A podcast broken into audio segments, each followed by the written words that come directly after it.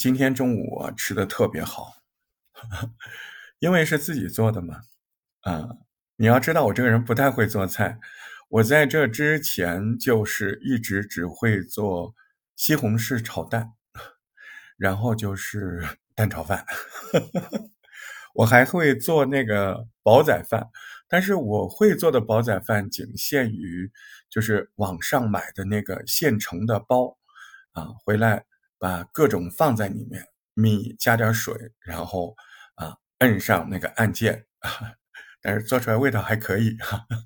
但这两天不一样了，这两天我是会做菜的人了，嗯，我一直想，嗯，有的时候不在家里吃饭，不在父母身边。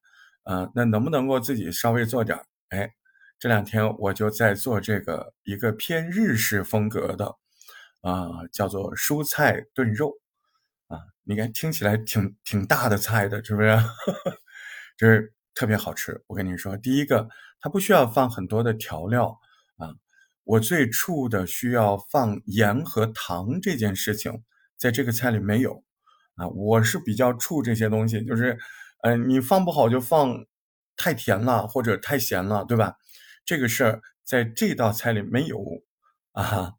这道菜它没有盐和糖，它好吃吗？真好吃，特别营养，特别健康啊。牛肉也行，猪肉也行啊。那除了牛肉、猪肉啊，还要准备什么？洋葱、土豆、胡萝卜。你一听是不是挺健康的啊？对吧？如果你家里有魔芋丝，你还可以准备一点魔芋丝。那怎么做呢？那先倒点油，然后呢，把这个第一步先要炒的是洋葱啊，洋葱切丝儿，倒倒点橄榄油或者是呃色拉油都行。然后把这个洋葱炒变色，哎，这个洋葱要炒到什么变色呢？看上去有点糊啊？你说要炒到那个颜色？对。啊，其实呢，洋葱你在炒的时候，你看它变色了，它不一定糊了。洋葱是一个本身富含糖分的这样的一个蔬菜，你在炒的时候啊，它很快就会变成那种焦糖的色，到那个程度，哎，它的糖分释出了，所以呢，可以把这个洋葱炒出来这种有一点焦糖香味。啊，平常如果不炒这么熟，那洋葱呢，它就有一种。我个人不太喜欢的那种，呃，所谓的叫清气啊，就是一种没有断生的味道。洋葱一定要把它炒到变色，有焦糖味。这个时候下肉 啊，肥一点的牛肉或者是猪肉啊。今天我做的就是猪肉，猪肉切成片儿啊，这个不用太小啊，稍微大块一点啊，也给它炒炒，什么都不用加啊，你就炒。啊，炒的那个呃猪肉变色了啊，对不对？下土豆啊，下胡萝卜，那什么都不用翻，对吧？倒水啊，这个土豆和胡萝卜都要切大块一点，倒水啊，倒到这个没过这些食物的表面啊，炖五分钟，大火五分钟，大火五分钟给它烧开，这时候加唯一的调料就是好一点的酱油啊，加点酱油。加进去之后，你尝尝嘛，这个汤咸不咸，对不对？加完之后，小火炖半个小时，您一定会惊奇它出来的味道。今天花这个时间跟大家讲了讲吃，对吧？因 为你饿了嘛，对吧？饿不饿？嗯，饿嘛就吃一点，一边吃一边听也没问题，对吧？呃，前面我们听了梁文道老师的一个播客，啊，这个播客呢，梁文道老师作为一个呃怎么说大前辈和一个职业的新闻类节目的评述员，或者叫啊怎么说来着，新闻类、民生类解说播客这样的专业职业的记者和编辑的身份，跟我们谈了专业的这样的工作岗位。他们在平常的生活中是如何注意啊阅读量啊？这个阅读量就是他们本来是做时事新闻的，那他们就要正的反的啊都得听，他们要听很多很多的啊这样的新闻的来源、消息的来源，然后用自己的判断能力和自己的理解和自己的立场啊，才能做出更多精彩的时事类的节目啊。这个方面呢，我们了解了解就行了啊。因为时事类的节目在咱们国家普通播客啊，它是不太容易触及到，甚至你做了，你可能也上线不了。但是在这里面，呃，我们呃可以学习到的是什么？我觉得我们可以学习到的就是，呃，你还是得用心的去准备您的素材。我比较担心你们的是，你听了这个你就吓傻了，哇，一期节目要准备八九个小时，并不是这样啊。如果呃你有两面，第一个，您这个题材是个生活类的题材啊；第二个，哎，您这个节目。他要谈的事情，你确实做了充分的，按照我们学习的那些啊搜集素材的办法，你都做了，那就行了，对不对？哈哈，所以呢，按照方法来，有很多东西呢，它不是说你去搜的时间越长，你出来的效果就越好，并不是这样，因为在同一时间，您的判断能力可能并没有提高。啊，或者说您对这些搜来的素材的整理能力、理解能力、使用能力，在同一时间内就是差不多的水平，对不对？所以你只要做到了，对，确实我去找了，我方法对，方向对，啊，我这个量到一定的程度就可以了。为什么要说这个呢？就是我很担心很多的初学者在刚开始的时候。由于不管控自己的时间，他觉得我要找精品，他觉得我要使劲准备，结果呢，一个月都出不出来一个东西，这不是一个很好的习惯。您如果想从声音初创到让制作声音节目成为您收入的一部分或者是全部，那么这就更重要了。嗯一个声音创作者，首先，您是一个内容的创作者嘛？你要给各大平台在按时按量的提供内容嘛？你看，按时按量很重要，就是人家平台如果用了你，或者说推了你，他是指望了你了，对吧？他是指望你在一定的时间里面，你就要出来这个东西，他无形之中是不是有一种？这个期待和互相的这样的责任呢？啊，你说我还不是呃签约主播，我也没跟他们承诺什么。没错，可是你不是希望别人和你互相承诺吗？对吧？你不是希望有更多的收入，甚至是平台签约吗？那你就首先得做到，起码你这边单方面要让人家感觉你在这一块是优秀的。您不拖节目，您按时按量都能够有很好的更新的这样的习惯和能力，对吧？特别是自我管控能力。那这个事儿呢，我又谈到什么？就前两天 有一个夜里我值班，值班呢，就是 就是最近就是程序工作春春天这生产比较比较多嘛，那难免就是熬夜啊。我这里说一下，很多人觉得大石头你好像时间管控怎么样怎么样。哎，我时间管控怎么样？怎么样呀？我只不过是没跟你抱怨呗，对吧？我熬夜的时候啊，我加班的时候啊，我在单位呃七十二小时奋战的时候，我没告诉你而已啊。啊，甚至我在七十二小时奋战的时候，我拿着我提前的录音去直播，你也没感觉到啊，对吧？所以有很多的事情，呃，怎么说呢？你那么想也没关系啊，你就当我是个神仙。那加班那天晚上呢，我就闲得无聊，夜里三点多、两点多吧，好像呃那个谁也在，嗯，橄榄也在了，然后就到麦 club，哎，还真有人在聊天，哎，我就上去听到一个人在抱怨说啊，年轻的创作者怎么样怎么样。怎么不备受重视？怎么不平等？怎么怎么怎么？反正就是觉得，第一，嗯，你要听他说话呢，觉得那个人他还是有一定的语言表达能力啊。第二呢，呃，可能他说的事情也还都说的挺清楚的啊。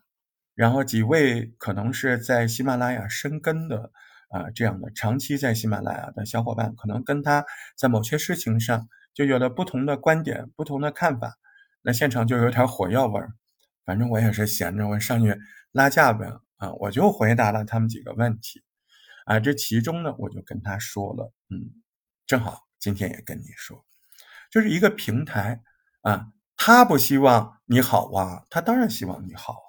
对不对？他不希望有更多的人为他所用啊，他希望啊，他为什么不希望？特别是你刚开始的时候，你都不用要他钱，对不对？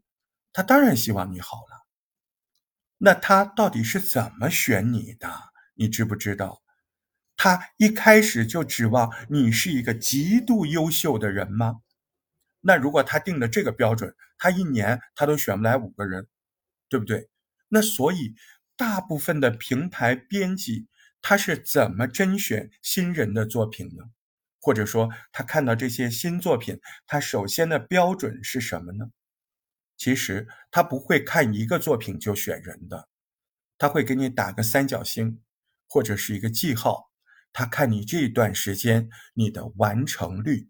哎，就是所谓有些人说啊，一般一一开始创作最好要日更，其实这句话是有道理的啊。它不是绝对，但是它相当有道理，因为日不日更，人家看的是你日更的内容吗？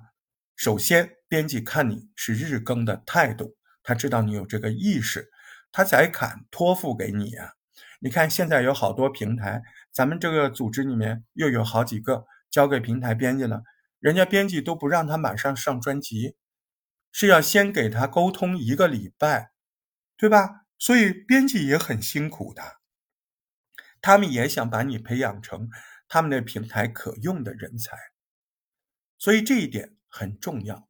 不要自以为是，不要觉得自己这么优秀，为什么平台编辑不重视？啊，我告诉你，你觉得优秀的地方，平台编辑不在乎；你觉得你没考虑到的地方，啊，恰恰是平台编辑很追求的地方。比如说，首先是你的创作态度、创作持久性，因为编辑们在甄选一个新人的时候，首先的标准对一个声音自媒体，它的自我管理能力就是透过这些东西看出来的。人再好、再优秀，会怎么样呢？你过两天不干了，那有什么用呢？或者你每天说我要磨练出精品，磨练出怎么样？哎呀，拖延症一大堆。编辑最烦就是这种人，说不行吧，节目还行啊，然后天天拖拖拉拉。您要是编辑，你要这种人吗？你也不要啊，要出事儿的。所以第一个部分，人家可能考虑的是您在声音内容这个线及格线之上，首先要考虑的是什么？是你。有没有及时的更新能力啊？有没有自我管理能力？这些方面都是非常重要。然后那天那个小伙子还说到一个事儿，大家也可能比较有感觉吧，或者关注比较多。那为什么我动不动一个内容啊，这他就把我给下架了啊？那这个人家大 V 都可以用，都可以谈，我怎么不能用呢？我就跟他说：“因为你不是大 V 啊。”他说：“你这样说就不好玩了。”我说：“那我就好好说。第一，很多的大 V 他本身有新闻记者证，所以你有吗？对不对啊？这这样说话太硬啊。那我们说一些更真实的话，更加让你可以理解的话，就是如果一个节目在喜马拉雅这个平台出问题了。”在任何一个平台出问题了，倒霉的不是你呀，是那个平台呀，他要担责任呢，对不对？所以在这个事儿里，他可能就有两种情况了啊。如果你是个大 V，经常跟平台联系，当然他对你的信任度、专业的信任度和沟通的速度，他就有一个很好的解决办法。他可能会马上就联系你，问问你这么用有问题吗，或者是怎么样？可是您是个普通的这个新人，然后流量极小极小，他除了把你删掉，他难道还要主动去问你吗？他如果下了架，你就主动去问人家呗，对不对？哎，后台不是有客服吗？机器的、人工的都有。那很多小伙伴经过我讲的这个方法，他节目不又重新上架了吗？在这个里面思考问题，不要以自我为中心。这个世界没有我们这个小小的创作者，一点问题都没有。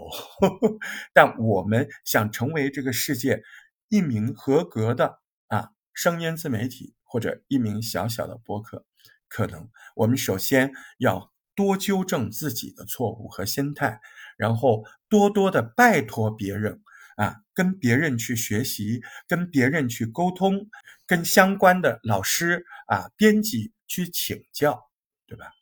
呃，怎么说呢？啊，还是这个原理。无论你是做播客、做声音创作者，还是做人，那可不都一样嘛？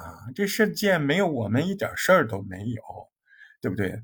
不要一天到晚抱怨这个，你能量不好，真的。我一般听到抱怨，我我那天其实是很很有缘分，我觉得一般听到抱怨我就走了。嗯，生活中真的不要跟太多抱怨的人在一块儿，他们会影响你身上的能量。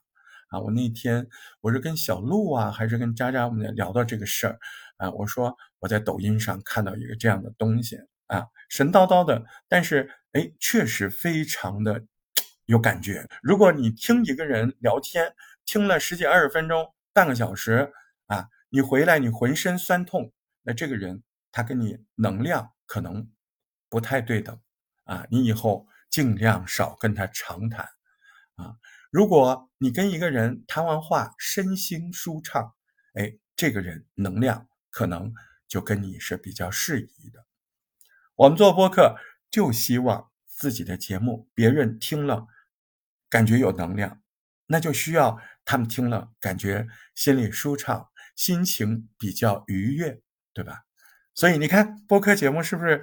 哎，你做的好还有这个作用 啊，提供能量，对不对？好，聊了絮絮叨叨十几二十分钟了，嗯，我也不是什么大播客。啊，所以今天就聊到这儿啊。如果你觉得我在聊天当中，呃，谈到的那些事儿，你有不同的看法啊，尽管留言啊。我我不是什么大 V，你骂我都行，我又不怕你，你骂了我，我也骂回去。